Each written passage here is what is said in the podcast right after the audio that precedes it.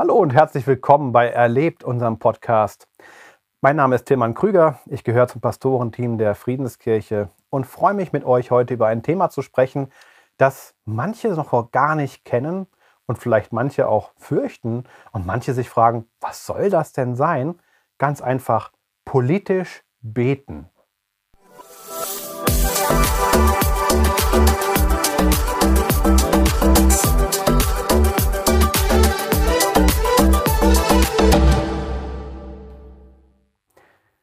Politisch beten, ja, was soll das denn sein? Haben wir jetzt politischen Aschermittwoch oder was? Wozu brauchen wir überhaupt Politik? Nun, ja, die Frage kann man natürlich stellen, aber letzten Endes müssen wir eins wissen, Politik ist ganz wesentlich, damit es dir und mir gut geht. Ja, ich sage jetzt ja nicht, dass ihr irgendeine Partei wählen müsst oder so. Mir geht es um folgenden Punkt.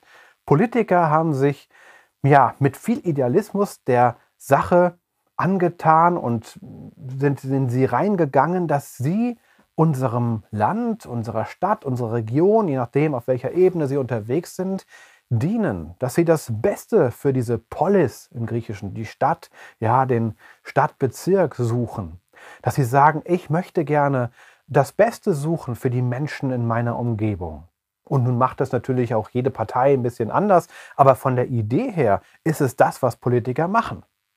Und ein Minister ist im Grunde genommen ein Staatsdiener, der erste, der oberste Staatsdiener, der sich verschrieben hat, diesem Staat, dieser Stadt, ja, diesem Landkreis, wie auch immer, zu dienen und da zu sein und sein ihr Bestes zu geben für diese ja, geografische Gegend.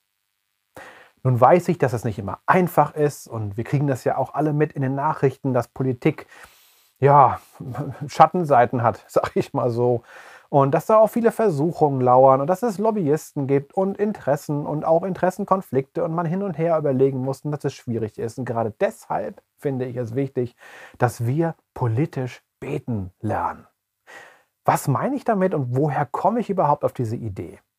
Ich habe euch einen Bibelvers mitgebracht, oder genauer gesagt sind es zwei, aus dem ersten Timotheusbrief, in dem zweiten Kapitel, die Verse 1 und 2. Ich lese mal vor.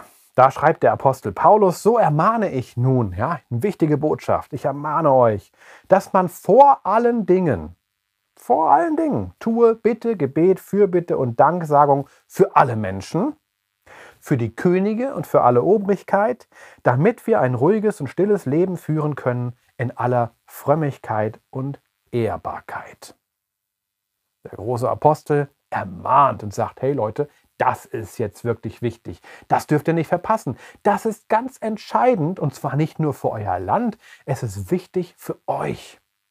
Damit ihr ein Leben führen könnt in Frömmigkeit und Ehrbarkeit, also damit ihr als Gemeinden wachsen könnt, damit ihr als Menschen Jesus nachfolgen könnt, damit ihr ein gutes Leben lebt. Wir sollen Fürbitte, Gebet, Danksagung tun für alle Menschen, also alle, wirklich alle.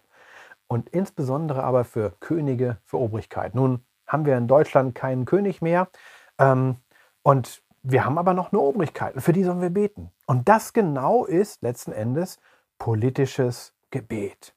Ein Gebet, das jetzt nicht nur für eine bestimmte Partei betet oder für bestimmte Situationen, aber immer wieder auch mal für die Politiker betet und die Politikerinnen in unserem Land, die in vielen Fällen ja in der freien Wirtschaft ja wesentlich mehr verdienen können, mehr Ruhm hätten, wahrscheinlich auch weniger arbeiten müssten, weil ich glaube, so eine ja, Bundeskanzlerin, die hat schon häufiger mal eher eine 80, 90, vielleicht sogar eine 100-Stunden-Woche. Und ich weiß nicht, ob du die gerne hättest.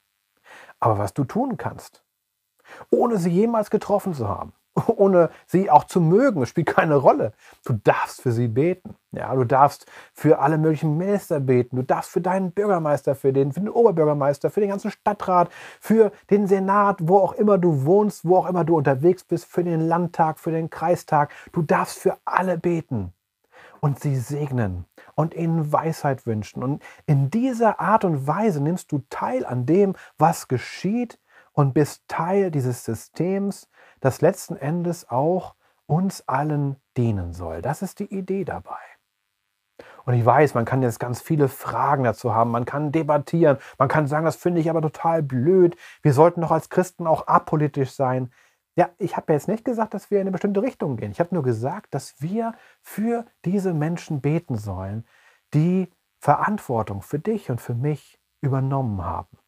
Hat uns ja auch keiner gefragt, aber sie haben es gemacht. Und darin sollen wir sie segnen.